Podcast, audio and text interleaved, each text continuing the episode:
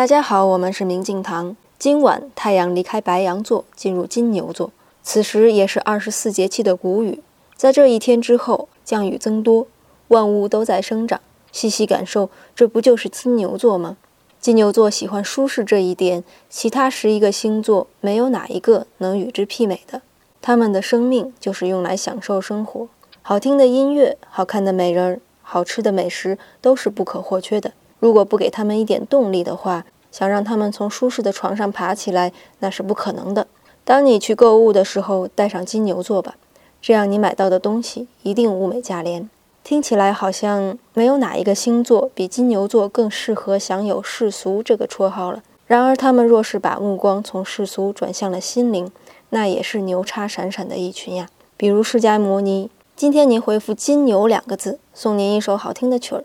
并祝愿大金牛们生日快乐！金牛